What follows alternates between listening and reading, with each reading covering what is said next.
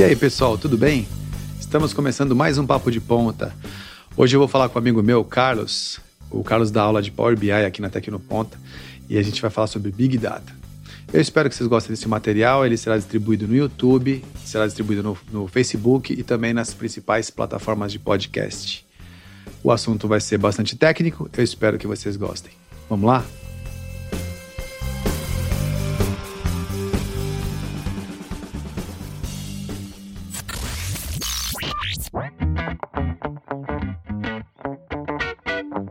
Você está ouvindo Papo de Ponta. E aí, seu Carlos? Tudo bem. Tudo bom? Cara, é, esse aqui é o terceiro podcast, segundo podcast que você faz com a gente? Segundo, segundo, segundo né? segundo. O primeiro estávamos eu, Ricardo. você, o Ricardo, o Mioto, né? Mioto, Mioto. Depois a gente vai trazê-los também aqui para poder conversar. Hoje eu, eu chamei você porque, assim, é, o assunto é Big Data, né? Sim. Já, já, e, e Big Data, eu acho que tem bastante, tem muito a ver com o Power BI. Então a gente vai... É, É, eu acho que sim. tudo a ver, né? Eu acho que eu tô olhando assim, eu acho que você... Tudo a ver. né? Eu acho, não, eu acho, tenho certeza. Sim, sim, sim, sim. E, e esse assunto é um assunto que tem é, chamado muita atenção do mercado, assim, sabe? A gente está passando por, por, por algumas situações que o mercado está começando a trabalhar muito essa parte de dados. E aí, qual é a ideia? Qual é a, a minha intenção? A minha intenção é assim, eu vou chamar o, o Carlos para conversar, porque aí é, o Carlos, ele, a gente consegue brincar de falar do- dos dados desde o Excel, aí a gente vem trazendo aqui para o Power BI, aí a gente fala um pouco da modelagem de dados, usando lá algum banco de dados específico. Então, eu acho que contigo eu consigo ter um assunto do início, meio e fim, sabe? Por isso que eu chamei você para conversar. Mas depois eu vou chamar o Mioto, também, também, eu vou chamar o Ricardo também, Trabalho. mas aí com assuntos diferentes desses que a gente vai falar, mais por conta do Power BI mesmo. Fala um pouco dos, do Power BI. Fala, fala assim, fala, fala um pouco mais sobre a- os cursos que você dá aqui, só para poder o pessoal conhecer É, você. então, todos os cursos, praticamente, eles estão voltados para essa questão de dados, né? Eu, eu- não foi não foi proposital, foi, foi uma natural, Sim, foi indo, sim. né? Porque eu faço, comecei fazendo curso de Excel. Sim. Excel praticamente é, seria a base de dados mais comum. A gente vê no mercado, pelo contato que eu tenho com os, né, com os alunos, as pessoas, é, todo mundo usa dados que, que vêm do Excel. Se você tem um sistema, eles acabam exportando para o Excel. Então, Sim. porque acaba sendo um, uma- um formato de dados mais comum, vamos dizer Sim, assim. sim. Então, eu comecei dando curso de Excel e a gente percebe muito isso, a necessidade das pessoas entenderem os dados. Com o tempo, é, quando surgiu o Power BI, foi lá por volta de 2015, 2016, eu percebi que começaram. Eu não, eu não conhecia o Power BI, quando o Power BI surgiu. Eu comecei a perceber que as pessoas estavam falando muito sobre o Power BI. E eu corri atrás, falei, o que é esse Power BI, né? Falei, e eu falei, pô, ele, ele- eu conheci o Power Query, que é uma ferramenta que tem no Excel, e Power BI, Power Query, será que tem a ver, né? Porque aquela cabeça. E tinha tudo a ver. Sim, sim. E aí eu comecei a correr atrás. Aí eu, eu percebi o, o, o potencial que tinha no Power BI pela, pela questão de ser muito parecido com o Excel. Sim. É, as pessoas que, tavam- que trabalhavam com Excel acabaram migrando para o Power BI naturalmente. E foi interessante, porque quando surgiu o curso Power BI aqui na Tecnoponta, até não fui eu que criei, foi um outro professor que criou, mas eu acabei né, assumindo a, Sim, sim, sim. foi interessante o quanto as pessoas vinham procurar o Power BI sem, testar, sem saber o que, que era o Power BI. Sim. Falei, olha, eu, vi, eu sei que Power BI está se, tá se falando muito sobre Power BI no mercado, a minha empresa está tá especulando, querendo saber o que. Eu, eu quero saber o que, que é. Então, o engraçado é que nos primeiros cursos, primeiro ano, um ano e meio, as pessoas não tinham a mínima ideia do que que era o Power BI. Era uma coisa. Assim, eu achei o nome bonito, vou fazer o curso. Sim. E hoje a gente percebe o quão importante é. Hoje não, hoje é diferente. As pessoas já sabem o que que é o Power BI, já vêm com a intenção de eu preciso saber o Power BI. Deixa eu fazer uma pergunta para você, só para poder reforçar esse material que a gente está produzindo aqui. Certo. Ele é transmitido no YouTube, no Facebook e também em todas as plataformas agregadoras de podcast, tá? Certo. Então, a gente é assist... no vídeo, a gente é tem lá um pessoal que assiste a gente, também tem o pessoal que está escutando. Por isso que a gente não produz conteúdo visual de mostrar na televisão e tal, a gente mais conversa sobre o assunto, porque a gente tem um respeito com o pessoal também que só É, escuta a entendi. gente lá. BI, né? BI. Traduz... Isso. porque o pessoal que está escutando a gente está querendo entrar, talvez, nessa área de ciência de dados, nessa área de Big Data. Eu até brinco, né? Big Data, Big Data, cada, dep- depende de onde você veio, né? Então é Oklahoma. Mas BI, que é o BI, fala pra, pra gente o que, do que se trata É, o o BI é, é o B é o business, né? Negócio. E o intelligence, né? Inteligência de negócios. Né? É, é aquilo que a gente está conversando no, no curso. Sim. Você tem os dados e você tem informação. E você tem que gerar conhecimento a partir dessa informação. Sim. E o BI ele é uma ferramenta que vai agregar esses dados e permitir que você chegue no conhecimento. Na inteligência do negócio. Isso, a inteligência do negócio, business Sim. intelligence. O BI, claro, o BI, o Power BI não é a única ferramenta que trabalha com esse tipo de, mas é, é, Eu acho que é- tende a ser a mais popular, né? sim. Porque é Microsoft, né?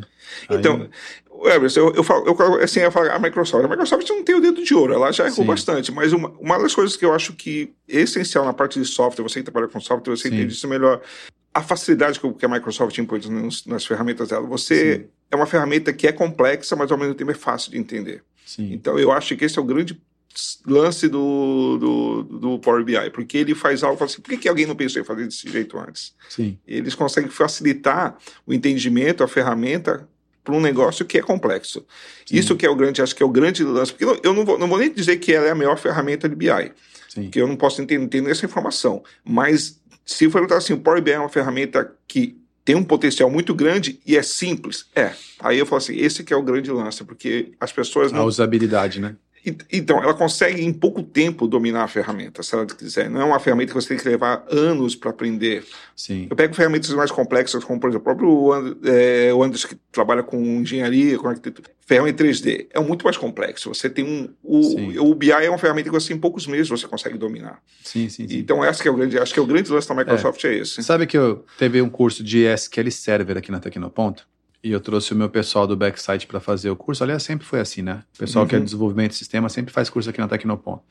E aí, um dos, dos meus gerentes lá, que fez o curso aqui de, de SQL Server, falou assim: ah, a gente aprendeu tudo de SQL Server, mas a gente eu se- senti um pouco de falta de entender o que nós deveríamos fazer. Aí foi quando eu reativei o treinamento de, de modelagem de dados, né? O, o de design de dados. Falei assim, ó, o pessoal às vezes precisa saber quais são os dados que precisam ser levantados e como levantar esses dados, ou pelo menos ter uma direção do que fazer. E aí teve esse- essa turma que foi inaugural e você, você Não, participou. foi sensacional. Eu É, então é isso que eu ia te perguntar. Ah, o Anderson sempre pergunta para mim assim: pô, a gente tinha que trazer um aluno para poder falar sobre, sobre um curso, né? Para poder explicar. Eu falei, cara, agora eu acho que é a hora também. O- o- o- já tem um aluno do curso de modelagem para poder falar sobre, sobre esse curso. O que você. Você fez o curso comigo lá na área de modelagem. O que você acha que, que agregou na área de. de porque assim, o tema dessa, dessa, desse nosso programa aqui hoje, nesse nosso episódio, é Big Data. Não é o Power BI, nem Sim. a modelagem. A gente vai falar sobre vários assuntos relacionados ao Big Data, ao Big Data. Enfim, como eu vou falar Big Data porque eu gosto da, do nosso idioma. Então, assim, o que você entendeu ali que, que agregou para você, que já domina o Power BI, entender um pouco mais sobre o banco e os assuntos da área de gestão? Como foi essa experiência para você? Olha, eu, eu, eu fiz o curso porque realmente, como você falou, tem muito a ver com a minha área. E eu falei assim. Completamente. E, e- e eu tenho uma mentalidade, assim, eu não sei se é a mais correta, mas eu aproveito qualquer oportunidade de aprender alguma coisa. Se eu vejo uma oportunidade e falo, pô, tu tem a chance, não importa, eu vou eu vou fazer o seu curso de Power BI. Ah, que bom, vai Na ser um próxima- prazer. eu na, ficar- próxima, ah, na próxima turma estarei lá, pode ter certeza. ah, eu vai ser um prazer. Eu, vou, eu, eu falei assim, eu vou aproveitar essa Não chance. sou um aluno muito disciplinado, É, não vou falar que também sou 100%, porque vocês sabem o que aconteceu, mas é... mas eu vou estar eu lá. tentei. Mas assim, eu, eu fiz o curso, falei assim, eu vou aproveitar. Se você falasse para você, ó, Carlos, vou fazer um curso de marcenaria. Eu ia, eu ia fazer. Sim, Eu- eu sim, quero mas tinha muito a ver. O, seu assunto era um assunto que me, que me interessava. Porque, na verdade, como eu falei, eu, eu trabalho mais na parte da ferramenta. Sim, sim. Você conhece, eu trabalho, eu, eu trabalho com consultoria, tudo, eu trabalho mais na parte da ferramenta. Eu não, não essa parte que você tem do desenvolvimento dos dados, é, eu lembro da faculdade, eu fiz alguma coisa assim, mas é um pouco mais distante do que eu trabalho atualmente, né? Eu trabalho mais no final daquele processo. Sim. E muita coisa que você falou ali me relembrou coisas que eu tinha visto na faculdade, aquela questão do, do- do- até do dos 5W, aquela coisa. Eu separei aqui pra gente conversar. É, eu lembro que na faculdade eu vi sobre isso, mas não é uma coisa que eu estava usando com, e, e me ajudou bastante a relembrar. Mas o que me ajudou muito no curso, vou te falar que é assim, o principal- muita coisa, eu aprendi, eu aprendi muita coisa bacana, até pela tua experiência, pela forma de você colocar, porque dá para perceber que você gosta muito daquilo, para começar, você Sim. percebe que você é apaixonado por aquilo mesmo, quando você falava, não, realmente percebe na sua aula que você é apaixonado por aquilo, por aquele tipo de conteúdo, aquele tipo de trabalho. Mas o que me ajudou bastante, que eu muitas coisas, mas o principal é eu consegui entender todo o processo. Isso foi uma coisa muito que eu não tinha essa noção eu, assim, eu achava que tinha. Sim. Mas quando você, no seu curso. Análise de requisitos. Exatamente. Isso me ajudou a, a perceber melhor o processo. Sim. A importância de cada fase. E eu, eu, me, eu consegui perceber exatamente em que ponto o meu trabalho está mas eu percebi o que vem antes e a importância de como funciona as coisas. Você não consegue fazer um passo adiante sem ter feito o anterior Exatamente. corretamente. Isso, isso foi um principal. Foi, claro, agregou muita coisa, sim, aprendi, sim, sim. as ferramentas que você mostrou, tudo, mas eu vou te falar, assim, o, o principal foi eu perceber a linha do processo. Isso para mim ajudou bastante a, criar uma, uma, O processo de modelagem de dados, onde Isso. eu quero chegar. Aí é que tá. Quando a gente fala assim, tem um processo, o processo é a parte principal, como você, você disse ali. Então eu tenho passo 1, um, passo 2, passo 3, passo 4. Que seriam lá os processos da modelagem, né? Que você sai do, da análise de requisito e chega na, na, no projeto físico, né? O projeto físico já é aquela conexão ali mais hardware do negócio, né? mais hard, mais física mesmo. E a análise de requisito é o bate-papo. O que você quer fazer e tal com o cliente ali. E aí a mágica acontece nesses dois, nos dois passos do meio, que é onde a coisa acontece. A grande jogada que eu sempre falo com, com o pessoal da minha equipe é o seguinte: é quando você sentar com o teu cliente e ele tá ali falando da dor dele. Ele não tá te falando qual é o remédio. É só a gente que faz isso. Ó, repara, você vai no médico. Imagina essa situação. O cara chega lá no médico e fala assim: Doutor. Aí o médico fala: Pois não. O que, que você precisa? Eu preciso de antibiótico de 8 em 8 horas. E eu quero também pegar 5 dias de descanso. E eu preciso que você também dê uma injeção na minha veia aqui para poder interromper a dor. É completamente inaceitável esse Isso, diálogo, é, não, não é? funciona assim. Mas na, mas na área de software parece que é assim. As pessoas pensam que quando o cliente vai falar, ele já vai dizer exatamente qual é a solução do problema, qual é o tratamento da dor. O cliente, ele está com dor. Ele está, como você chega no, ele está tá com dor, ele está tá falando assim, olha, eu estou com problemas aqui. Só que o cliente está preparado, tá, nessa área, a gente está acostumado a, a, escutar o cliente o que ele quer que a gente faça. E não funciona assim. Não, não funciona mesmo. Quando o cliente vem e fala assim, olha, a minha dor é essa aqui, você tem que entender o que. Ele pode falar o que ele quiser. Mesma coisa do cara chegar lá todo arrebentado e falar: me dá uma injeção na veia para poder parar a dor, que eu tô morrendo de dor. Sim, ele tá com dor. Agora, qual a injeção que ele pode tomar? Qual o tratamento? Qual é, o, qual é, a, qual é a, a, o procedimento que vai ser executado? Qual é... Quando a gente vai fazer um, um, curso de modelagem de dados, que é o que a gente chama aqui na Tecnoponto Design de dados, talvez a gente mude um pouco esse nome para poder o pessoal entender mais do que se trata. Se trata.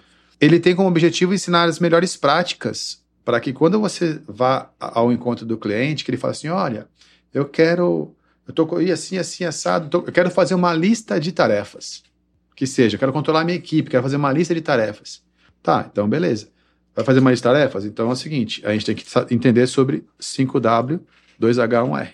O bom designer de dados, o bom analista de dados, ele tem que entender da melhor prática.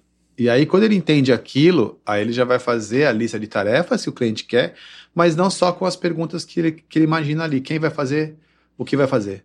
É. Não tenho quando, onde, por quê. Então você vai naquela linha.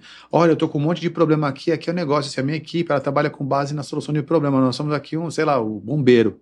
Aí tem que entender diagrama de Chicago, técnica de análise de solução de problemas. Então esse curso ele tem, ele, ele é um misto entre o que a pessoa tem que saber das melhores práticas versus a tecnologia para implantar nesse processo, né? É, então foi exatamente o que eu senti. Como eu essa questão das melhores práticas, como você falou, no curso, muita coisa eu já conhecia e eu tava ali guardado, no, eu lembrava, né? Que nem eu falei, da, da, da faculdade a gente vê muito isso. Sim. Minha faculdade não foi faculdade de administração, foi faculdade de processamento de dados, mas tinha a parte de administração e eu lembro que a gente conversava sobre isso. Mas no curso, isso, você, a gente, eu pelo menos no meu ponto de vista, não sei se a equipe que estava lá, né, que são Sim. mais programadores, não sei se como que é a, a área deles, eu percebi a importância disso. Eu percebi, quando eu falo as melhores práticas, como é importante. E, e, e eu vou te falar que. O, o próprio processo é uma das melhores processo.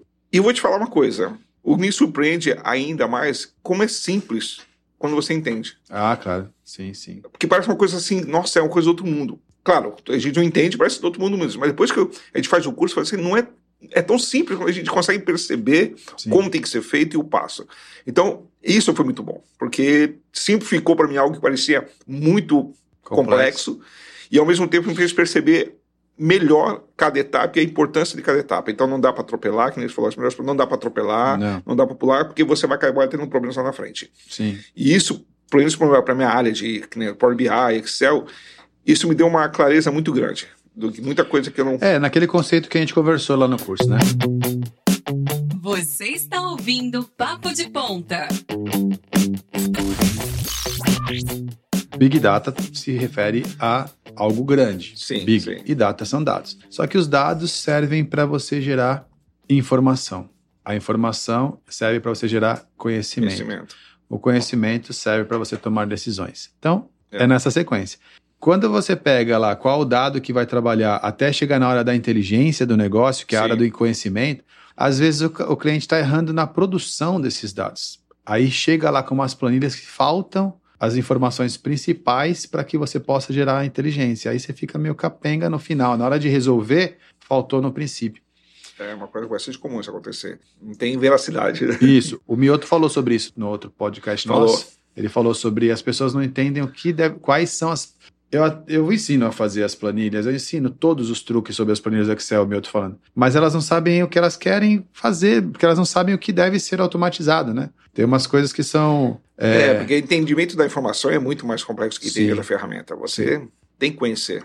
é, a modelagem ela tem esse objetivo. Bom, vamos falar sobre. Vamos, vamos entrar no assunto do Big Data mais, mais é, aprofundado. Eu separei aqui duas técnicas de gestão que a gente acabou comentando, que foi o 5W, 2H1R e o diagrama de Chicago. Eu mandei para você sobre essa- isso aqui também para a gente conversar, porque assim, eu acho que se a gente, ao, ao conversar sobre Big Data, responder essas perguntas, a gente vai ter feito um bom conteúdo. Sim. Entendeu? Então, por exemplo, a primeira coisa que eu separei aqui é assim: o que é o Big Data? Né? O que é o Big Data? Você traba- acha que é um, um banco de dados grande. Isso, é simplesmente isso, é. É. um banco de dados grande. Mas aí eu queria que você primeiro desse um conceito geral, eu também vou. A gente vai bater um papo sobre isso, mas assim, eu queria que você desse um conceito geral sobre o que, o- da visão do. Na sua visão em relação ao professor de Power BI, o que é o Big Data? É, é realmente, né? O, quando a pessoa fala Big Data, é um grande banco de dados. Também é, vamos dizer Sim. que é um grande volume de dados, né? Você tem uma, um grande conjunto de informações, o Big Data. Mas o Big Data ele é mais um conceito do que um algo, um arquivo. Vamos dizer assim, ah, Sim. o Big Data é um arquivo no computador, é um arquivo no servidor. Não, não é. Ele é, ele é mais um conceito, né?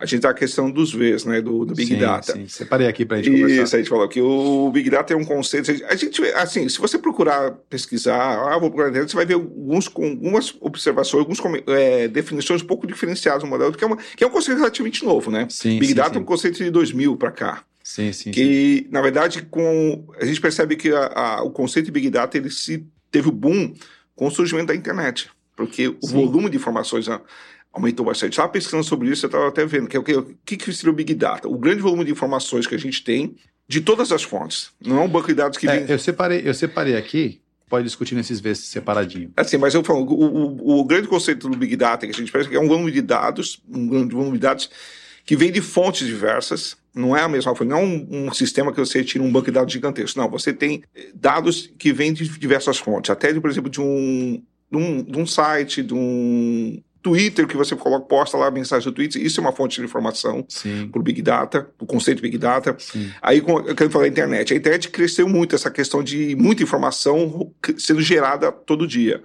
Uma coisa que também se eu pesquisando sobre isso, né, o que que acontece? Hoje surge, hoje tem uma a fonte de informação não vem só de um computador numa tabela de dados. Ela vem, por exemplo, de máquinas ou aparelhos, que nem a questão do até do, do Zé que fala sobre Sim, sim. inteligência, uma Machine- câmera, Machine learning. Machine learning, você tem máquinas que captam Produzem informações, dados, produzem informação. E essa informação nem sempre é estruturada, né? não é organizada. Boa parte não é, porque boa parte das informações não tem uma estrutura né, definida, que é a questão de não estruturar. Então, o Big Data, o grande desafio do Big Data é isso: é você pegar esse monte de informações que são estruturadas e não estruturadas, principalmente, que vêm de diversas Sim. fontes, trabalhar isso, fazer com que isso tenha um- uma forma, vamos dizer, entre aspas, e te gere conhecimento. Sim, Porque- sim, sim, sim. Porque você precisa pegar essa informação. Você pega uma- um site de vendas, um grande site de venda aí, vamos falar Amazônia, né? A Amazônia aqui, vai ganhar a Amazônia. A- Quanto que já, quando você clica ali para pesquisar um produto que não compra na sua pesquisa, já gerou um monte de Já informações para gerou um ela. monte de informação. E isso é muito importante. Sim, Porque sim, sim. a intenção dali, do, uma pesquisa no Google que você faz, um- no, no Maps que você coloca ali, é- isso é muito interessante. E ainda, ainda, ainda se percebe que as pessoas não entendem isso, a importância disso. As pessoas ainda estão muito pre- pressionadas com a questão de tabelas organizadas, Sim, dados. sim, sim, sim. Dados Eu tenho uma estruturados, situação, né? que eu não vou citar, mas é, um- é um- uma situação que eu dizer que eu achei. Você que, como administrador, você vai perceber isso melhor do que eu. Você teve uma questão, não vou entrar em detalhes, porque foi um aluno, eu não quero que, que, que ninguém identifique quem foi, mas teve Uhum. um aluno que tinha uma, uma situação que. Porque muitos alunos vêm com a gente conversar sobre a questão de informações. E ele tinha uma situação que ele trabalhava num lugar que ele tinha uma empresa que gerava um produto, só que o produto tinha que ser criado por demanda, ele não tinha um estoque, era um produto pesado, é, não, é, existia uma linha de produção muito grande, então não dava para produzir e deixar guardado. Então o que acontecia? Todo o produto era vendido por demanda, então tinha o, o pedido, aí a partir daquele pedido gerava um, um prazo para gerar o produto para ler. E ele tinha uma, um controle que ele tinha as possibilidades de compra, intenções de compra, intenções de venda. Então ele criava assim uma tabela de intenções de venda. Certo. É como se você estivesse criando aqui no ponto os, os alunos que têm intenção de fazer um curso. Então você Sim, gera sim. lá a intenção do curso. Aham. Quando ele, aquele, aquela intenção de curso, de, de, de venda, virava uma venda realmente, aí ele gerava o, o processo de produção. O que eu achei estranho, que eu falei, por que, que você faz isso? Aí você vai, você, você vai me responder isso melhor.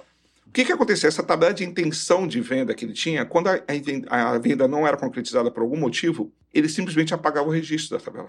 Eu perguntei para ele, Hum. cara, você sabe quantos por semana você vendas você não são concretizadas? Não, não sei, porque eu apago simplesmente a tabela. E aí, quer dizer, ele está desperdiçando uma. Você, como administrador, você é muito mais inteligente melhor do que eu. Ele está desperdiçando uma informação muito importante, porque ele não sabe quanto de venda ele perdeu. E por que perdeu. Que ele simplesmente eliminava a informação. Ah, eu quero. com- Tinha um cliente que quer comprar. Aí ele desistiu, eu apagava, ele apagava toda a informação do cliente da tabela e sumia. Sim. Eu falei, mas você tem certeza que está fazendo isso? Não, é que não preciso. Não, você precisa sim. Se alguém queria saber por que, que eu estou. Quantas vendas eu estou perdendo? Por Qual que o clientes- motivo da minha- de perder aquela venda? Eu imagino. Nós temos uma situação muito parecida aqui na Tecnoponta. A Tecnoponta tinha um costume, é, na, na geração da informação também. Uhum. Então, a gente tem as turmas, né? Então, marca uma turma para o dia tal. Aí não, não alcançou o quórum. Essa turma é adiada. É adiada para outro dia. Não alcançou novamente o quórum. Era adiada mais uma vez. Essa turma simplesmente ela era adiada e dentro da turma era informado o que, o que aconteceu. Mas eu não tinha uma relação de. Porque uma turma que vai acontecer no dia 2 de janeiro, quando ela é adiada para o dia 2 de fevereiro, ela não é a mesma turma. Ela é. A turma de 2 de janeiro, ela não aconteceu por falta de quórum. E a turma de 2 de fevereiro aconteceu com quórum. Aquela de 2 de janeiro também nós perdimos a informação, porque ela era simplesmente adiada. Ele não tinha informação do qual o motivo daquela turma não ter acontecido. Para eu poder falar assim, por exemplo, ó, investimos tantos de publicidade. Um 30 dias antes, fizemos o desconto e não fechou a turma. Eu não conseguia saber que não fechou a turma, porque aquela turma, enquanto ela não fechava, ela andava. É, E é uma situação muito parecida com o que você está falando aí. É porque eu, eu, esse- E aí se corrigiu esse problema assunto para ter informação. porque a informação às vezes ela não é óbvia. Ah, não, tem que. Tem que Ela é subentendida. Você tem É. um conjunto de dados, mas a informação é subentendida. É, eu costumo falar com o pessoal lá do, do desenvolvimento que aí já vai matar essa charada assim. Eu falei, o zero é uma informação. Qual, quanto você tem de dinheiro? Zero é não tenho dinheiro, não Exato. é não preenchi. Eu- o nulo é não preenchi. O zero é tenho zero reais de dinheiro. E as pessoas pensam que às vezes o zero tem a ver com, com não preencheu. Ele falou, não, o zero, a a- o fracasso precisa ser registrado para que a gente possa, por exemplo, vamos, vamos atribuir ao zero um sucesso, tá? Número de mortos do Covid. Se um dia que teve zero, é uma vitória. Não é, uma, Sim. não, é uma, não é um dado nulo. O zero é um dado que tem que ter. E aí é, é disso que está falando. Pô, se, o- se o cara não vendeu, é aquela informação precisava estar lá.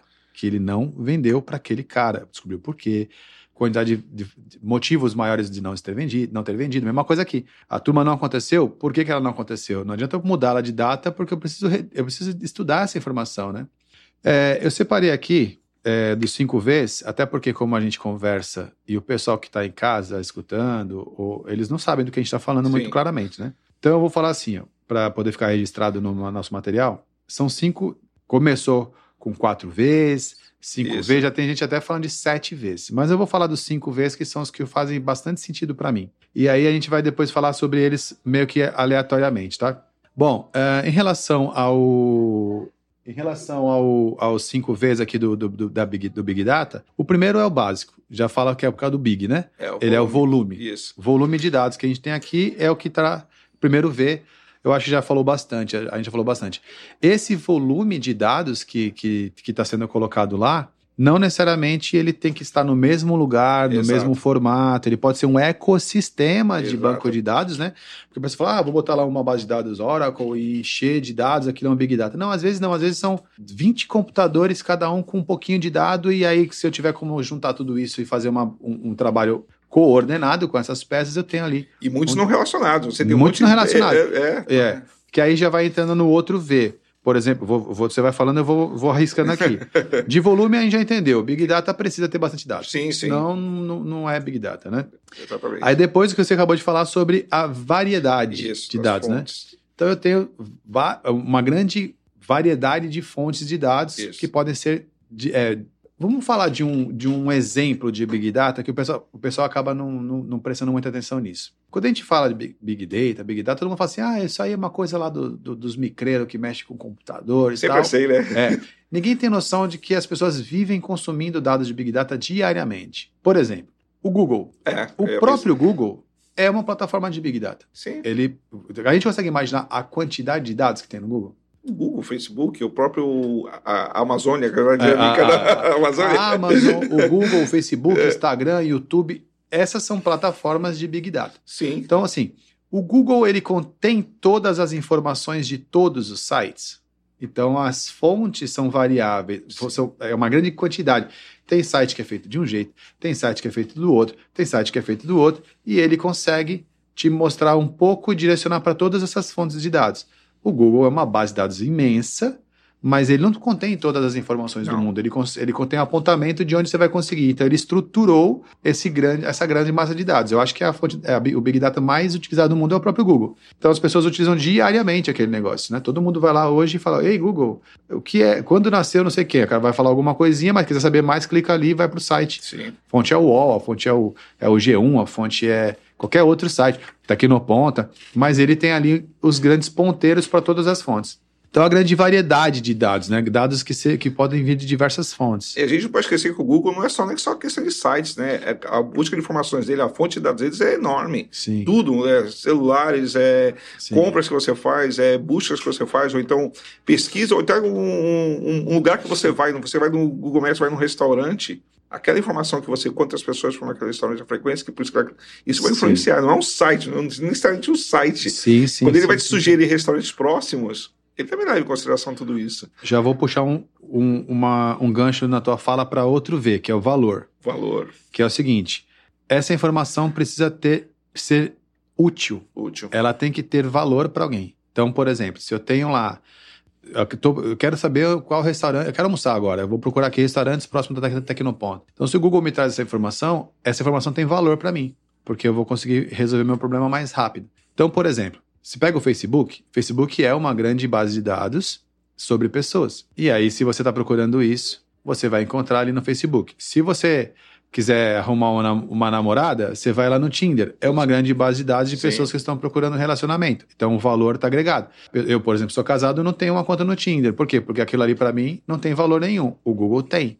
Vamos supor que você vai pegar, de repente, YouTube. Eu quero assistir um vídeo, eu vou lá, ele vai procurar e vai me encontrar um vídeo. Então, ele tem que ter um valor para você. Se não tiver um valor, aí você acaba não, não dando sequência. E, e ele, e, e o, usando o Google como referência, ele acaba gerando valor para você quando ele começa a perceber os, a, o que você gosta. Às vezes você entra no, você entra, cria um, um canal, no, uma conta no YouTube agora. Ele vai te mostrar vídeos aleatórios, mas você vai perceber que com o tempo ele vai, entre aspas, entender o seu gosto, o que você gosta. Aí que ele falou do valor. Ele vai te começar a impulsionar vídeos e, co- conteúdos que te interessam. Aí fala assim, nossa, você vai muito mais frequentar o YouTube, que você vai encontrar mais aquilo que você gosta, que você te interessa. Que aí é a questão de gerar o valor. Ele vai usar o- a, a informação que, que você passou de pesquisa, tudo para gerar o valor para você a partir daqueles dados. Isso é muito isso, isso é uma coisa que eu admiro muito. A- Assim, me espanta como o Google funciona. Não só o Google, mas essa questão de parece que ele, tem, ele parece que ele tem um amigo íntimo. Ele te entende tudo que você gosta, que O você algoritmo dele, né? é, o algoritmo dele é sensacional. Esse é um dos grandes segredos do Google.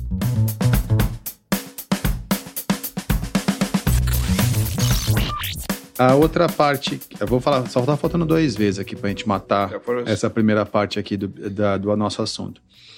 Um é velocidade. O que, que você entende como esse V da velocidade da, do, Big, do Big Data?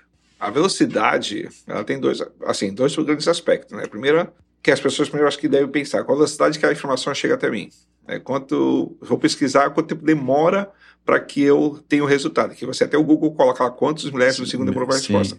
Mas é só, esse é só um aspecto, que a gente tem que também ter aquele aspecto da velocidade que a gente não vê, que é o quanto a velocidade chega da, da origem até o, a ferramenta. Por exemplo, o Google faz a pesquisa do atualização dos sites, que, que todo dia é gerado, sei lá, exabytes de informações. Sim, sim. E, e ele precisa ter esse volume de informações atualizado. Então, por exemplo, não adianta eu pesquisar um site lá de, do Cinemark, por exemplo, e tá com a programação de uma semana atrás. Eu quero sim, ver a programação sim. de hoje. Sim, sim. E isso é importante também. Não é só o tempo que a, que a informação vai chegar até mim no meu celular, mas também quanto a informação é atualizada na base de dados. Não é a velocidade de consulta. Exato. É, velo... é, é o quanto essa, essa informação é fresquinha. Atualização, né? Por exemplo, eu vou lá, coloco lá, por exemplo, ah, vou pensar sobre a guerra da Ucrânia. Isso. Aí quando eu vou pesquisar, em 0,3 segundos chega para a resposta. Há quatro horas no UOL. Né? Aí, é, aí, é, essa velocidade.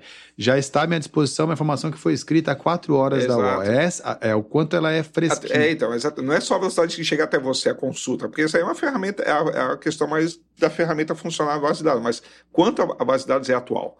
Porque Sim. não adianta é, o Big Data ser um monte de informação desatualizada. Isso não ajuda em nada.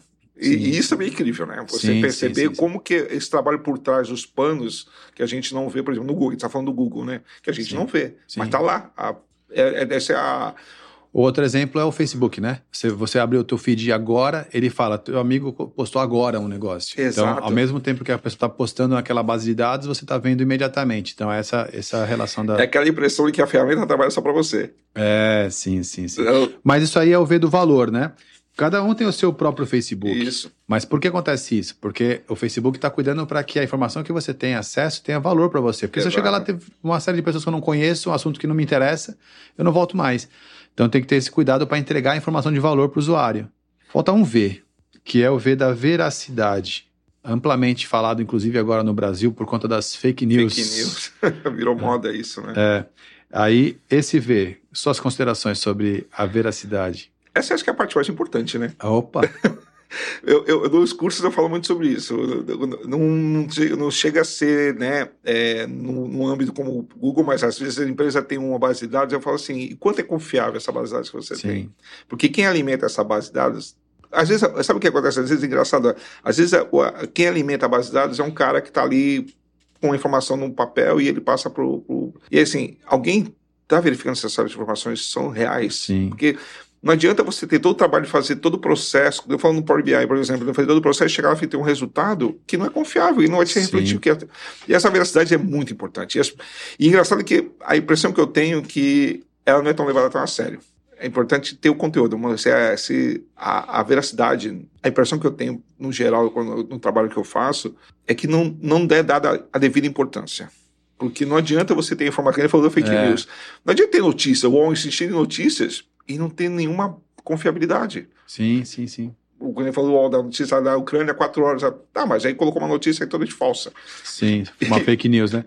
Teve até CPI para falar sobre isso, né? Porque o assunto virou moda, né? A tal da fake news. Mas o pessoal que chama de da, fake news, mas assim, nós estamos em tempo de guerra. Ah, não. Tá acontecendo essa catástrofe aí no mundo, né? E o que acontece? Uma das maiores armas da guerra é a fake news, é a desinformação, é a informação para desviar a, a, os olhos de, de uma Sim. pessoa, né? Nas empresas também acontece muito isso, né? Então, por exemplo, tem uma, algumas situações engra, engraçadas não, né? Curiosas para poder comentar. Tinha um cliente meu, há muito tempo atrás, não vou falar quem é e tal, era uma companhia de transporte público. Certo. E aí surgiu aquela lei que, que as pessoas a mais de 60 anos de idade já poderiam é, utilizar o ônibus sem pagar.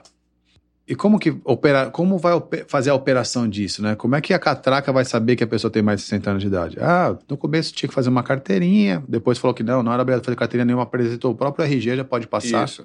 E como vai controlar? Ou seja, como você vai saber quantos passageiros de verdade aquele veículo transportou, pagos e não pagos? E se não foram pagos, por que não foram pagos? E olha que interessante, aí tinha lá um número alto de, de, de terceira idade, né? O pessoal que melhor idade, enfim. Hoje a gente tem que tomar cuidado com todas as palavras, né? Porque uhum. tá embaçado. É, hoje é complicado, né? Hoje, tomar muito cuidado. Então tava lá o pessoal de melhor idade trans, sendo transportado. E tinha uma linha específica que tinha muito, uma, uma quantidade muito grande, cortesias, não era bem uma cortesia, mas deu para entender, né? Tinha uma quantidade muito grande de, de não melhor idade, não pagantes naquele, naquele ônibus. E esse cara falou, caramba, como é que pode isso, né? Aí a, a empresa, analisando os dados, vendo essa, essa informação, troca o motorista para uma outra linha. Rapaz, os não pagantes seguiram todos eles. Mudaram de linha. Mudaram de linha. Troca para outra linha. Os não pagantes mudaram de linha. Troca para uma outra linha. Os Não não, pagantes mudavam de linha. Na verdade, esse motorista, ele sabia que ele, o que, que ele fazia? Ele falava que a pessoa tinha mais de 60 e pegava dinheiro para ele. Aí assim, como é que você imagina essa pessoa tentando fazer um estudo na base de dados onde os idosos mais circulam na cidade? Essa informação é uma informação sem valor é o valor, exatamente. para essa finalidade, mas serviu para conseguir diagnosticar um problema que estava atendendo na Aí companhia. outra história que a gente vai falar depois. Entendeu? Então é uma situação bem complicada. É, não, é complicado porque você, a veracidade é, é fundamental. Eu já tive situações, alunos que estavam fazendo o curso Power BI e eles estavam implantando o projeto do, e eles falavam de situações que. Que, que na verdade acontece o seguinte: muitas vezes tem que vender dentro da própria empresa o projeto. Porque Você Sim. quer instalar o Power BI, mas você tem que vender para quem Sim. o dono do dinheiro ali que vai investir. Sim, sim. E, já, e alunos que realmente já teve um- umas duas ou três situações de alunos que comentaram que o, o- a pessoa, o gestor que era responsável em aprovar aquele projeto, ele quebrou as pernas da pessoa quando ele percebeu que os dados não batiam. Aí eu falei assim, tá vendo? A questão de você montou todo o projeto Power BI, você fez uma- um dashboard maravilhoso ali, um relatório maravilhoso, só que você não se preocupou para Com ver a se fonte. com a fonte. E aí o, o, o cara vai marcar. Eu tô com a fonte aqui da antiga, do jeito que eu vi antigamente, e você vai mostrar aqui, mas não, não bate. Daí ele. O que é que acontece? A, a falta de controle na questão da veracidade minou o projeto. E o, o gestor não confiava mais naquilo. Ele falou, não, isso não funciona. E aí ele, aí ele para ele recuperar a confiança da pessoa Sim. é muito mais trabalhoso. Eu falei, tá vendo? A questão de você não ter verificado se a tua fonte era confiável gerou um projeto que quando o gestor foi olhar bater, falou, não, isso aqui tá errado. Esse, esse Power BI não funciona. Vamos continuar usando nossos gráficos do Excel, que foi basicamente o que aconteceu. E aí cai dessa que a gente estava falando, da veracidade, que é, o- é a parte mais importante. Sim, sim. Acabamos de responder aqui o que é o, Power- o, que é o Big Data com base na, no conceito, né? Sim. Não na tecnologia específica que vai ser utilizada para montar aquilo. Aí eu separei aqui também quem usa o Big Data. E nós também já falamos que quem usa o Big Data, um dos maiores, todo mundo é usuário comum de um Big Data, e de vários, né? A gente já usou como exemplo aqui o Google, o Facebook, o YouTube e muitos outros que seguem o mesmo conceito de exploração dos dados. Agora tem outros dois que se confundem bastante. Por exemplo, o DBA, que é o administrador da base de dados, para o administrador dos dados, É. que é o que a gente está falando aqui. O administrador dos dados, o DBA existe desde que a informática existe, alguém administra banco de dados. Quando criaram a primeira tabela ali, É, já tem, já existe lá, né? Então vamos lá, desde 1980 no Brasil chegou a tecnologia, alguém tem que administrar essas bases de dados, no sentido de administrar o servidor, administrar a performance Isso. daquele software que entrega aquele dado, configurações. a permissão de quem pode acessar e quem não pode acessar. Como você falou ali, é, além da velocidade, da permissão, as condições de acesso ao dado, que pode, que não pode e tal. Agora, quais dados que a gente vai gravar ali? Como eles serão modelados? Como eles serão desenhados? Aí é onde está o administrador de, de, de dados, não de base de dados. E aí é onde entra no meu assunto lá da modelagem e termina no assunto do, do, do analista. Então, eu separei aqui, por exemplo, essa, essa separação. No caso do analista, ele tem dois clientes possíveis, né? Vamos imaginar, como você falou a respeito do Power BI, alguém que trabalha especificamente na, na análise dos dados para entregar aquela informação para um gestor. Sim. Não no consumo diário do Big Data, mas na análise. pô, Olha, eu quero saber, por exemplo, no caso do Google É especificamente, isso. aquele cara que, Google, que usa o Analytics. Ou que usa o, o ADS, né? Que ele vai Isso. falar assim: olha, aqui estão os relatórios do qual é o resultado que aquilo trouxe. No processo de, de banco de dados, a gente tem ali algumas etapas, né? Desde a da modelagem, que a gente já acab- acabou de falar, falou bastante aqui. Eu tô dando ok aqui nas coisas que a gente tá conversando, tá? Pra gente não esquecer de deixar o pessoal que assiste a Que gente. foi exatamente aquilo que eu te falei que no curso me ajudou. Você, eu me dei uma visão muito boa dessa, desse processo. É, falando do curso que você perguntou no começo, a questão, o que, Sim. que me ajudou o seu curso? Que tem a ver com o que você está falando agora, que é essa questão de visualizar melhor essa. Isso, isso. E eu quero que o pessoal que, que esteja nos acompanhando tenha essas informações detalhadinhas, né? Aí tem a análise Isso. e a explanação, que é diferente, né? O- Esse rapaz que teve problemas com, com os dados, ele, tava, ele era o analista Isso. E ele estava apresentando desses dados para um gestor num formato gráfico. Como funciona no Power BI nesse caso? Assim, a diferença entre a parte da, da análise dos dados e depois da explanação, ou seja, a montagem dos dashboards para poder entregar isso para um gestor enxergar o dado. Como que é a parte de relatórios lá? Como que você está na ferramenta? É, é. É isso, isso é, é bem a, a divisão no, na própria ferramenta ela é, é, bem tênue assim. Você não tem uma as, as, ferramentas que você mostrou no curso eram bem claras essa diferenciação. Sim. O Power BI ele tenta integrar tudo, né? Então Sim. você é muito meio que a passagem de uma etapa para outra dentro desse processo ela é muito tênue. Que você Sim. tem suas bases de dados e realmente você acaba a pessoa que acaba sendo um analista ele acaba sendo a pessoa que vai fazer o relatório final porque está na mesma ferramenta. Sim, porque mas aí esse relatório final, ela, ele tem, vamos tentar te explicar qual é a minha dúvida. Certo. Eu tenho que descobrir uma falha nos meus dados. Isso é uma análise. Sim. Agora eu preciso mostrar o resultado de crescimento para o líder. Isso é explanação. Sim, sim. No Power BI eu sei que ele, ele tem as ferramentas para as duas coisas. Sim. A entrega final para poder gerar o relatório, qual, como é a saída dele? É web? Ah, tá, entendi é, agora. Para poder então, é fazer web, a explanação. É web. Você, você, todo o processo do Power BI, a ferramenta do Power BI, ela, ela, tem duas frentes principais, que é a ferramenta que você instala no computador, que é o, a sua ferramenta de trabalho mesmo, ali o, onde você desenvolve, que é como Sim. se fosse um Excel instalado. Excel, okay. É uma ferramenta que a gente chama de Power BI Desktop. Tá, okay. ah, você tá. faz toda a análise, toda a parte de TL, tudo aquilo no, naquela ferramenta. Okay. Você gera o relatório. Só que na hora que você vai divulgar, que é a, a, a, o relatório final que você criou, você vai divulgar e vai né, distribuir, não dá, aí você tem que passar para a web. Aí existe Sim. um serviço online da própria Power BI que você vai projetar esse serviço online. Que esse serviço online vai ter os relatórios publicados, que ele chama de publicação, onde você vai definir quem vai ter acesso, quem vai visualizar, tem todo um processo disso, e a atualização também, qual a frequência de atualização, que tem a ver com aquilo que ele está falando, de você ter rapidez, velocidade. Sim, sim, que isso é um, um dos grandes fundos. Deixar a informação fresquinha. Exatamente. Aí você tem a explanação na web. Então, toda a divulgação do, do, do relatório no Power BI é, é via web. Você pode fazer para outros meios, mas não é o ideal. Entendi. Você não tem controle sobre você, isso. Você usou um termo aqui também que eu vou esclarecer para o pessoal que você falou sobre ETL. E você falou ah, que a gente já falou sobre isso. isso é. é. Você para gente, a gente falar. ETL, explica melhor sobre ETL. É, então, o ETL seria o processo de transformação dos dados. Você, ETL é uma sigla, né? Extrair, transformar e carregar. Seria extract, é, transformation e load em inglês, né? Certo. Eu falo que é o processo onde você tem sua, suas fontes de dados, aquelas fontes de dados que você como eu falei, vem de fontes diversas, ela não precisa vir de uma fonte única. Ah, vem um arquivo que é do Excel, vem um arquivo gerado lá em CSV, que é um tipo de formato texto, para quem não conhece CSV, né? um formato de arquivo texto, ou você pegou uma fonte do Oracle. E você vai pegar esses dados, eles não estão é, no mesmo formato. No mesmo formato, eles têm informa é, informações diferentes e você precisa transformar isso numa grande massa de dados que se entenda. Que eu falo Sim. assim, e o ETL é esse processo, você pegar esses dados, transformar, transformar criar regras e comandos para que essa transformação seja feita. Depois você vai tirar uma base de dados uniforme e o carregar seria entregar isso para o seu uso, seu, a sua ferramenta final. Né? Você extrai a base de dados, faz a transformação, monta aquilo de uma forma correta, vamos dizer assim, e entregar o, os dados já organizados. O que é interessante ETL é que você não tem. É, tudo isso é transparente para o usuário final, né, para o serviço, porque a fonte é indiferente. Depois que você fazer a transformação, ela, a massa de dados está organizada. É, fazendo, fazendo um paralelo com a, com a vida das pessoas que estão assistindo a gente ou escutando a gente na vida normal ali, né? Ah, eu não sou da área de tecnologia, estou escutando esse podcast, não estou entendendo nada.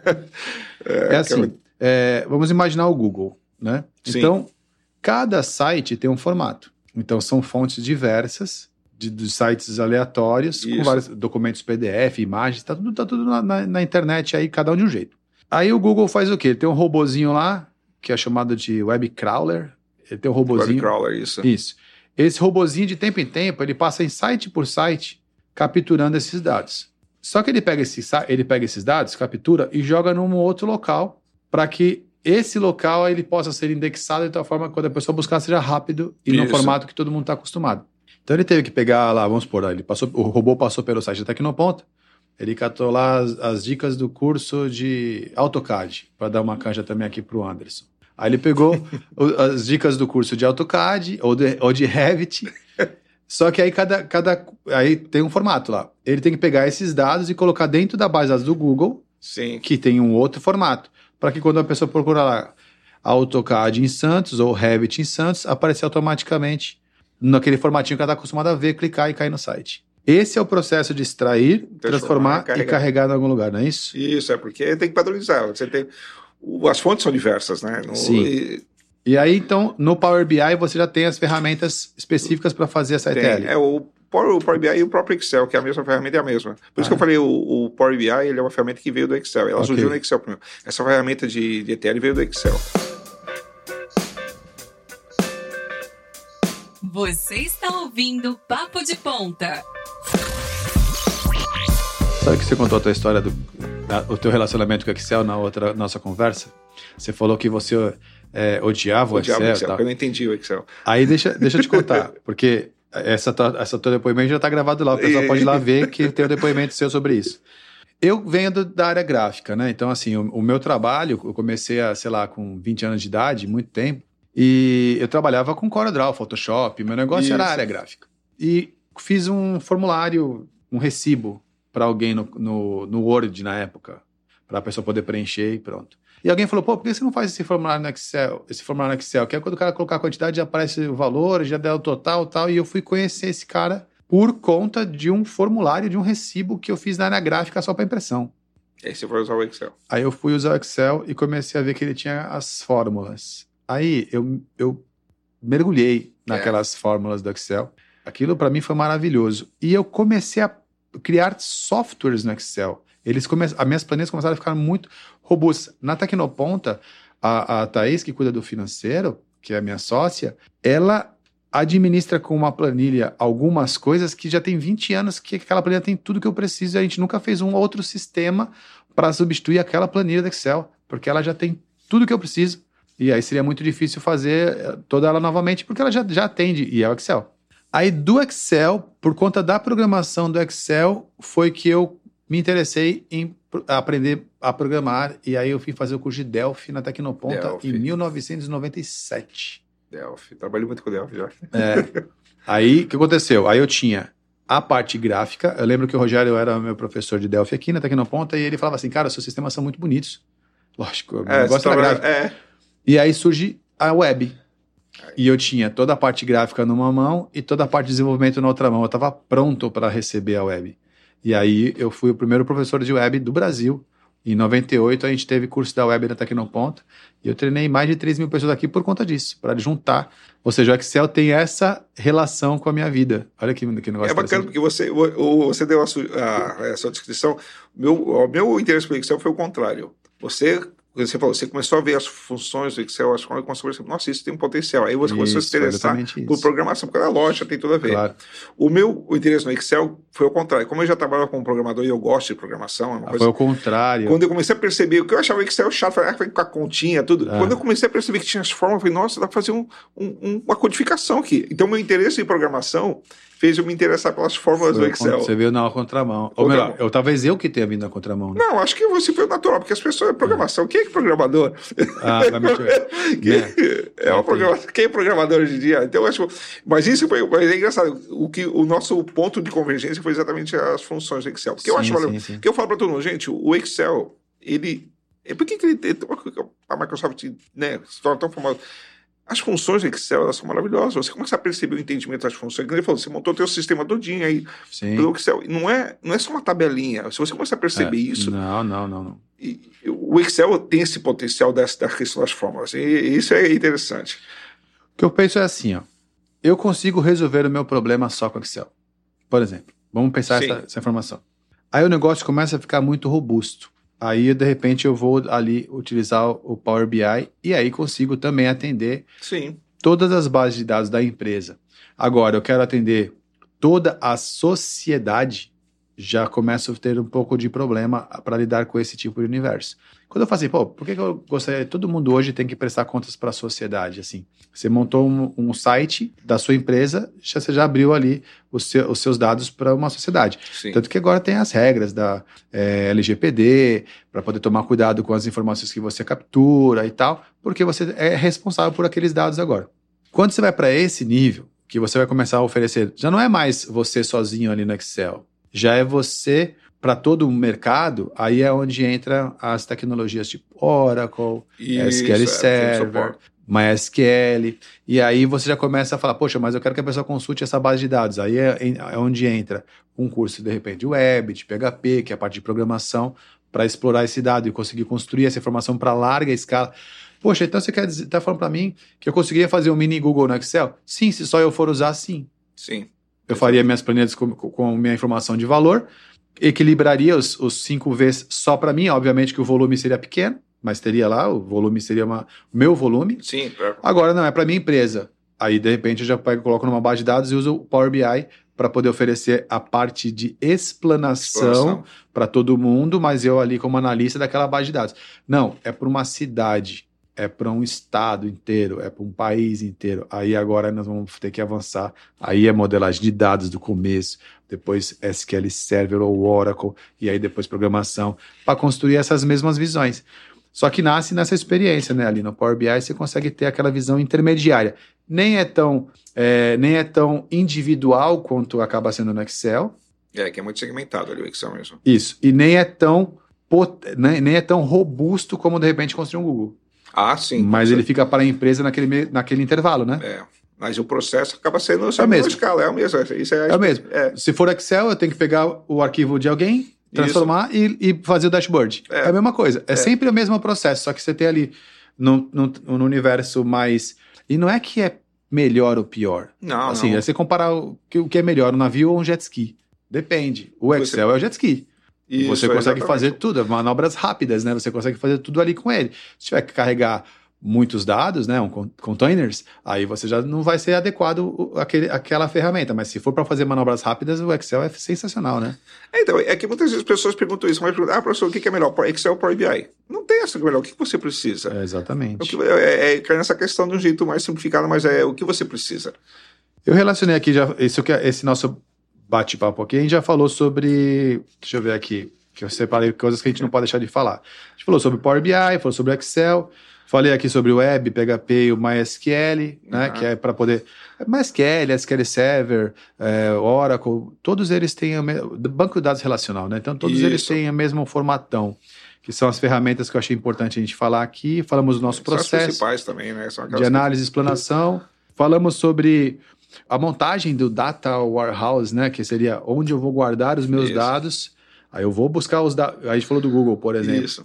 Pego os dados em algum lugar, jogo dentro de um espaço que é meu e depois dali eu tiro e faço a explanação. Falamos sobre isso também. O que mais? Deixa eu ver se tem o que, que falta aqui para eu poder perguntar para você, que eu não posso deixar você ir embora sem esclarecer esses pontos. Não, que esclarecer. Eu tô aprendendo aqui contigo. ah, já. Eu vim aqui o que tem que aprender. Cara, você está numa vantagem muito grande, sabe por quê? Porque Ah, assim, é. você tem aí já o conhecimento da modelagem de dados e você domina o Power BI. Eu ainda não fiz o curso de Power BI, então eu vou- Ah, mas- na próxima turma eu vou estar lá e a gente- aí depois a gente vai jogar essa sinuca aí. deixa eu estar eu estar lá primeiro. É, eu acho... vou te- você tá prometendo isso, você não vai faltar na próxima turma. Não, eu vou estar na próxima turma. Quero ver. Eu vou estar na próxima turma, seja ela presencial ou seja ela EAD. Ah, legal, na próxima bacana. turma. Porque para a gente aqui, a- a- o pessoal de casa às vezes não, não sabe, mas assim, o nosso EAD, ele não é gravado, né? O Não. nosso EAD, ele é ao vivo ali, ele é no Zoom, o pessoal tá. É, mesmo- é como se estivesse na sala de aula, né? Tá todo mundo ali, tá falando automaticamente. E isso é uma opinião dos alunos. Você- Isso que você está É, falando sim, é uma reflexão- sim. porque a gente teve a experiência, quando a gente começou aqui com o EAD. Mas aí você lembra que a primeira turma que eu fiz de, de Excel, se foi de Excel, não foi Excel. Era uma turma que tinha começado antes da pandemia. foi. E aí parece que a Tecnoponta fez uma proposta assim: ó, se vão fazer o curso EAD, Se não, se não gostar, refaz depois, não tem problema. tem alguém retornou? Nunca. Ó, to- todas as pessoas que têm medo de fazer o nosso curso à distância, que é, é ao vivo, não Isso, é, não é gravado. Isso é uma diferença E eu não tenho nada cons- contra curso gravado, a gente vai ter também. É só porque o ao vivo ele é diferente, né? Você tá ali com o professor na hora, com o microfone aberto, pode perguntar, o professor responde na hora, é a mesma coisa. Mas a gente fez isso porque as pessoas não tinham a- a- o conhecimento ainda desse universo. Estava no Isso. começo da pandemia e, e nenhum aluno voltou. É, então, isso isso é Todos os que- nossos alunos que fizeram, fizeram eles EAD voltam para fazer outros cursos, mas nunca falaram assim: olha, o EAD não foi o suficiente, eu quero fazer o presencial. Nenhum voltou. Eu vou te falar que isso é uma coisa Todo que me deixou bastante isso. feliz, porque É. foi uma experiência nova, porque era uma situação assim, nova, pelo menos para mim, né? Sim. Porque a gente estava numa situação de pandemia, ninguém esperava isso. Terrível. E a gente não sabia como ia funcionar direito. E quando você falou assim, ninguém, eu falei, putz, acho que tinha uns 12 alunos naquela turma, 12, 13 alunos. Eu falei, ah, se metade pelo menos não voltar, eu vou ficar feliz. Ninguém de nenhuma turma Isso é- online isso é- voltou. isso é muito todo bom, né? mundo aprendeu e todo É. mundo elogiou, foi muito bom. Fui- eu fiquei bastante feliz e orgulhoso disso, porque A próxima, nessa, esse ano a gente vai lançar esse a Tecnoponta sob demanda, que é para a pessoa poder assistir de madrugada. Aí são Ah, é os bacana, gravados. é. gravados. Que é o sob demanda, já é esse gravado, mas aí é um outro produto, que geralmente vai ser com, co- com técnicas mais simples ou muito mais complexas. Não é o miolão ali, sabe, que precisa da- do, apoio. É aquela, aquelas dicas mais fundamentais ou aquela, aquelas dicas que só quem fez o curso sabe. Aí são cursos para poder ampliar conhecimento e são cursos que vão ser. gra- E eu faço aqui um convite para você. Você foi o nosso primeiro professor de, do EAD, eu quero que seja o primeiro professor certeza. do gravado. E agora, assim, agora já a- o know-how É. para muita coisa que a gente. Sim. Que a- aquele foi um, foi um processo que a gente aprendeu muita coisa. O que vai acontecer é que a Tecnoponta vai pegar agora para o Brasil inteiro. Isso que é. Aí, Aí, a aí- gente vai. Então o EAD nos permite chegar muito mais longe. É. Aí a gente já atendia o Brasil inteiro, só que o pessoal pegava o avião, isso. vinha para cá, ficava no hotel e também. Não o os cursos né? presenciais nunca deixando de existir. Não só o Brasil, né?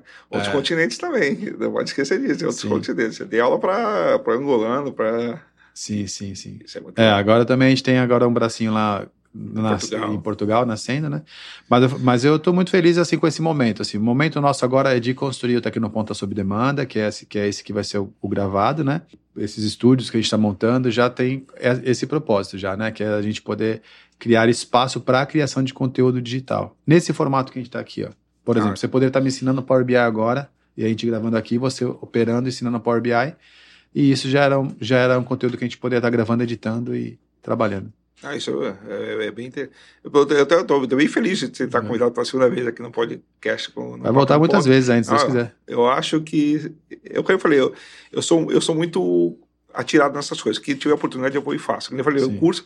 E assim, eu não penso. Vou falar que, eu tô- que, eu- que a gente, eu, pelo menos, praticando, fico nervoso e tá tudo funcionar bem e tudo. Mas eu me atiro, sabe? Eu vou, eu vou Sim, fazer. sim. Mas o que, que vai dar? Se... Mas é mais fácil fazer esse aqui na mesa do que aquele que era pelo Zoom, não é? Ah, eu acho você- que sim, eu acho que sim. Porque Eu, aqui a gente tá, contato humano é outra coisa. perde, né? perde, o perde a, a noção de que está sendo gravado, né? Fica meio que nesse. Não, e fora que a gente, a gente tava, quando a gente estava fazendo em quatro, né? A gente tava Sim, eu, mais sim. o Ricardo e o Mioto. E às vezes eu não via, eu tava- você perde contato visual com a pessoa É. e isso, não sei, o nosso cérebro parece que não bate ainda muito bem. Acho que nosso, nossa Sim. fisiologia, ela quer ver a pessoa falando.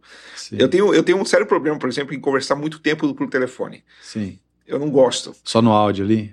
Não, só porque telefone. Eu gosto Ah. de. Quando, sabe aquela coisa assim? Eu já aconteceu muitas vezes isso. A pessoa liga pra mim, ficar conversando, e tu vê que a conversa está estendendo. Eu falei, "Ô, para um pouquinho, dá um minutinho, eu vou pegar meu carro, vou até a gente bate papo.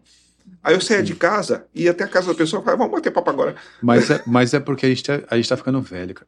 Tá, isso é verdade, cara. É verdade. Eu... Isso é porque a gente tá ficando velho. Você pegar a nova geração, eles já não. Isso não. Isso, é, eles são.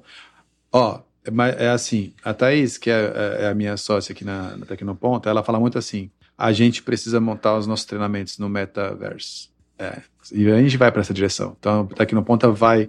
Vai, vai, pra, vai ser pioneira novamente e a gente vai para essa direção, porque realmente a, a nova geração tá diferente. Tá, tá, com Ah, diferente. já está muito acostumado.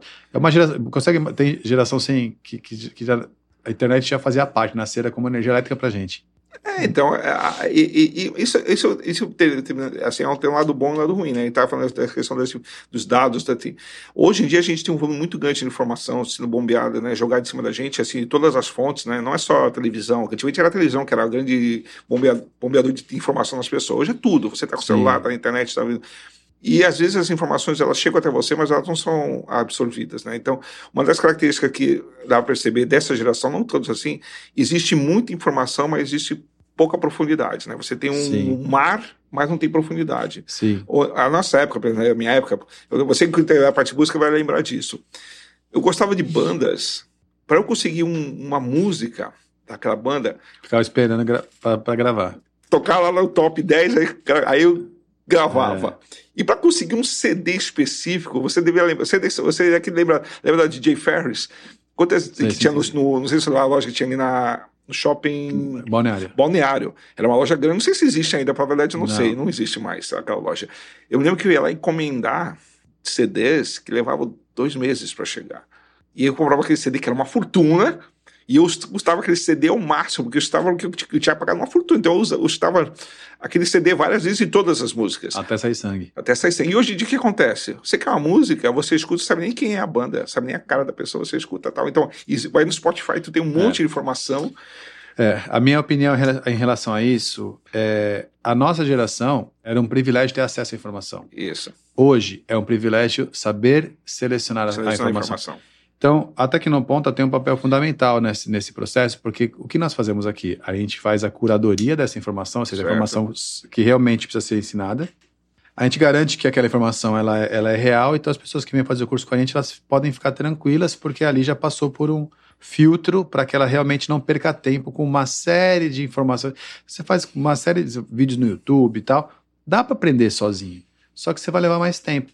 Eu tinha alunos na época, no começo, que falavam assim: Poxa, Emerson, às vezes o que você está explicando aí está no livro. Eu falei: Sim, mas o livro você tem que ler. Você leu? tem que saber comprar é. o livro correto, você tem que ler para analisar se está corretamente. Aqui a gente já fez esse trabalho. Um treinamento aqui no ponto, às vezes, é, é um resumo de oito, nove livros. Só que é para pegando só, aquele, só o que realmente precisa para ser rápido. Uma semana você tem que aprender isso aqui, aqui. Amigo, é isso aqui que você precisa saber para poder seguir a tua profissão. O resto é, é casca.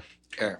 E aí é isso que a gente faz, a gente descasca, né? A gente deixa perfeitinho para a pessoa. É, isso é interessante, que eu vejo isso muito nos cursos de Excel. Muita gente quer aprender primeiro pela internet. Sim. E eu falo, eu falo assim, olha, vou te falar, eu falo para você, ó, sendo sincero. Não, é, tem... Você, você quiser, você aprende mais, você vai levar muito mais tempo. Sim. Você vai aprender muita coisa que não precisava aprender. Então, o, a vantagem do curso, assim, o que eu vou passar aqui para você é exclusivo da Tecnoponta? Não. Não. O conteúdo que eu vou falar, você vai procurar na internet, se você procurar, vai achar informações. Sim. Só que aqui, teve um monte de gente que já trabalhou por, por você, procurando o que é importante, é o que você está falando. Eu falo é. o que é importante, o que você precisa saber e como precisa saber. A ordem Sim. que você precisa aprender as coisas. Você vai achar na internet, você vai procurar, você vai achar tudo. Sim, mas, mas eu mas, assim, Carlos, eu, eu sou uma pessoa da internet. Então, é, então eu já imagino que a internet, a gente até que no ponto está indo para a internet com toda a força. Imagino que essa mídia ela é maravilhosa. Eu, tudo que eu tenho na minha vida veio através internet. dessa mídia, então eu tenho essa, essa concepção. No caso específico, eu falo mais sobre o trabalho de, da curadoria. A gente está se adaptando às novas tecnologias de internet, mas é o trabalho da curadoria. É falar assim: olha, tem centenas de cursos na internet. Sim. A gente vai mostrar aqui esse conteúdo com qualidade para você. Aí é esse início, meio e fim, essa, esse néctar que é a jogada. Sem contar a didática e, e as piadas que só tem aqui na Tecnoponto. Né?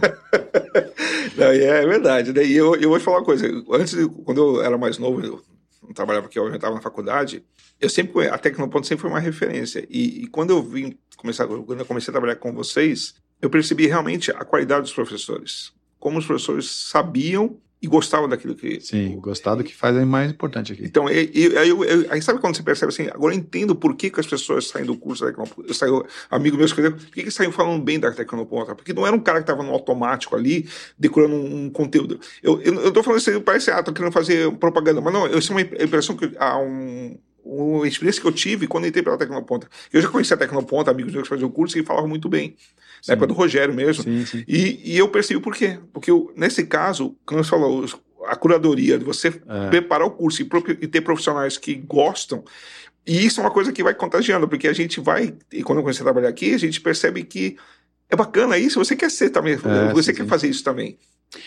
e assim, na época, você falou lá do passado, né? Que você falou que você ouviu falar da, da época. Tecnoponto. Uma das coisas mais legais que tinha na Tecnoponto que eu gostava e, e tem, tento trazer para como uma oportunidade para o pessoal, é isso aqui, esse papo de ponta. Não, isso é sensacional. Esse, esse, esse, esse bate-papo que a gente sempre tinha aqui. Carlos, eu só tenho a agradecer pela sua ah, presença. É, a gente está já bem estourado no nosso tempo, é. mas eu não consigo parar de falar sobre esse assunto, mas a gente tem que dar uma parada agora e depois a gente faz outros não, episódios sobre o assunto. Pelo convite. Eu agradeço Muito obrigado a você.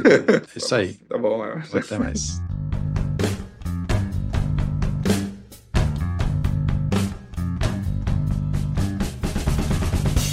E aí, pessoal, curtiram? Eu gosto demais desse assunto, gosto demais. O Carlos é uma pessoa espetacular e o assunto eu ficaria horas e horas e horas falando sobre isso. Mas eu acho que foi um resuminho. Se você quiser saber um pouco mais sobre esse assunto, já sabe, né? www.tecnoponta.com.br, vai lá, tem curso de Excel, tem curso de Power BI, tem curso de modelagem de dados, que é o design de dados, tem cursos de dashboard, enfim, você aqui na Tecnoponta vai aprender bastante a lidar com esse tipo de assunto. Eu espero que vocês tenham gostado desse episódio. Vamos em frente.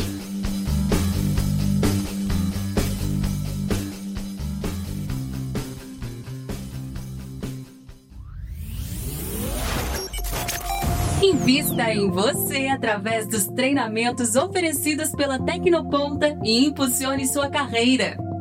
Para saber mais, visite nosso site www.tecnoponta.com.br ou siga-nos nas redes sociais. Obrigado e até o próximo episódio.